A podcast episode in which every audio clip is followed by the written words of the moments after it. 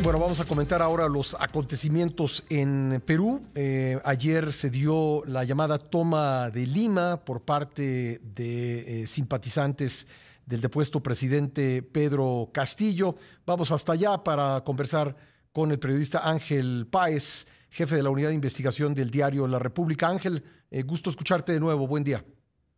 Buen día, Pascal. A tus órdenes. ¿Podríamos decir que esta movilización ya concluyó o sigue? Eh, no, eh, de hecho, varios de los manifestantes, que no necesariamente son simpatizantes de Pedro Castillo, eh, están, se encuentran cobijados en dos universidades importantes de la ciudad, que es la Universidad Mayor de San Marcos y la Universidad de Ingeniería.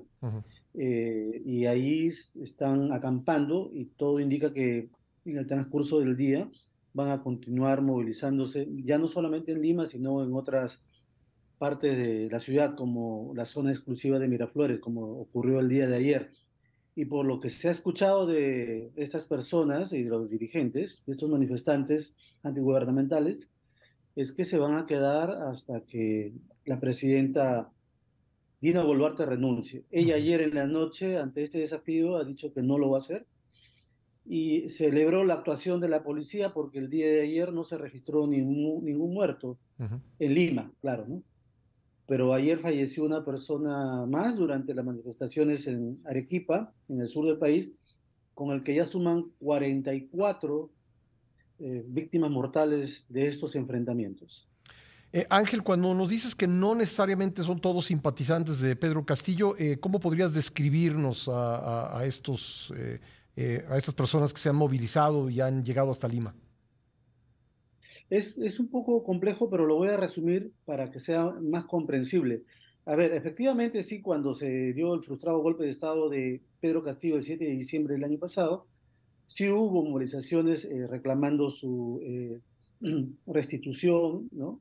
Y denunciando el hecho de que Dina Boluarte lo traicionó, porque hay que recordar que Boluarte era la vicepresidenta del país y la acusaron de haberse coludido con el Congreso, que tiene una mayoría de partidos políticos que perdieron las elecciones y que además de haber perdido las elecciones en 2021, iniciaron una campaña, dos campañas. Uno, primero, para desconocer el resultado electoral, eh, diciendo que hubo fraude, lo cual nunca se demostró y fue rechazado por las autoridades y luego este, porque eh, este mismo grupo intentó en dos ocasiones, eh, y una tercera el mismo día de la, del golpe de Estado, el 7 de diciembre, intentaron vacar al presidente con argumentos, y, este, argumentos sin mayor sustento, ¿no? eran maniobras políticas. ¿no? Entonces, este, había una sensación entre quienes votaron es cierto, por Pedro Castillo, de que se le estaba arrebatando al presidente que habían elegido.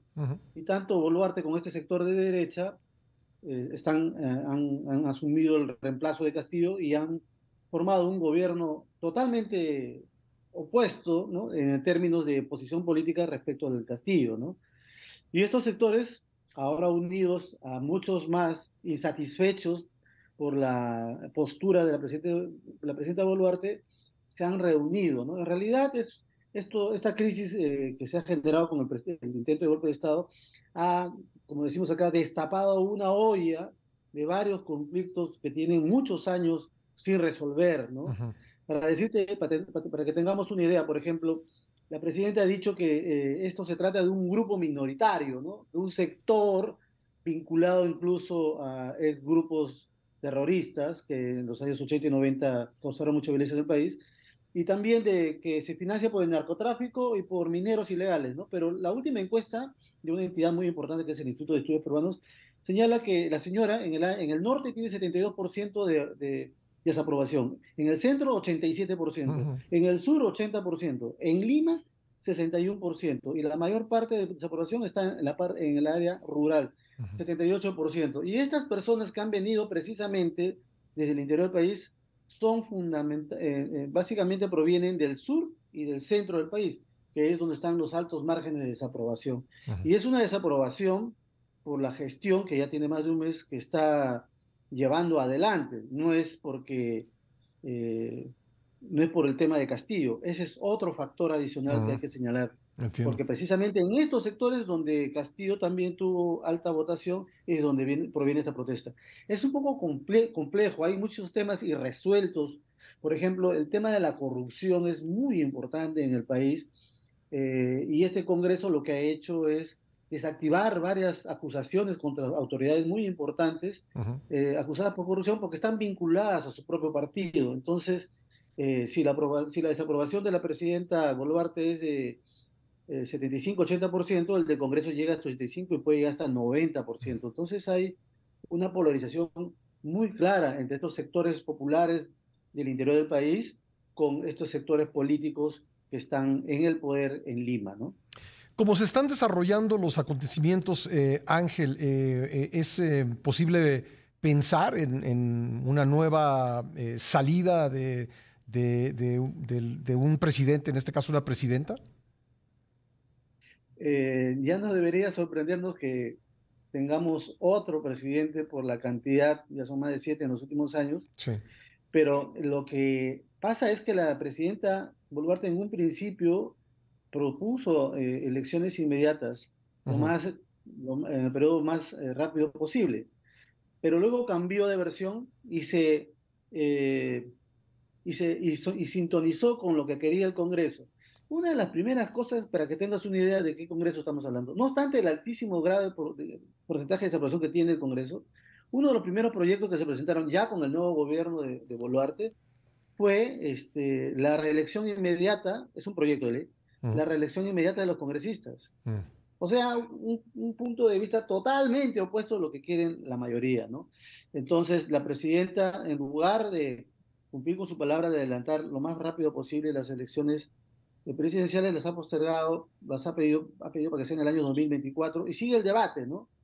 Entonces, eh, lo que ha planteado el día de ayer en su discurso es que los que se oponen a su gobierno ¿no? Los ha, criminalizado diciendo que ellos quieren el desorden, el caos y que están relacionados a grupos terroristas y de narcotráfico, ¿no? Y que, este, pero eh, no demuestra qué tipo de relación hay, porque hasta el momento no ha habido ningún informe policial, ¿no? O de la inteligencia que diga, sí, acá hay una organización, sí, estos son las personas que la dirigen y estos son los eh, financiamientos que se reciben. No hay esa información hasta el momento. Y en términos de investigación periodística, nosotros por nuestro lado también hemos hecho indagaciones y lo que hemos encontrado son más de 16 organizaciones distintas en diferentes partes del país que no tienen relación, ¿no? pero que están eh, eh, participando de estas manifestaciones. ¿no? Y creo que el panorama no es muy agradable que, en adelante, ¿no? Parece que eh, estas confrontaciones van a ser más violentas. Sí, una, pregunta rápida, eh, Ángel. Eh, ¿Esta situación política, esta inestabilidad, ha tenido efectos sobre la economía del país? Eso es lo, lo llamativo, ¿no? No ha habido, digamos, este, cambios drásticos en la economía.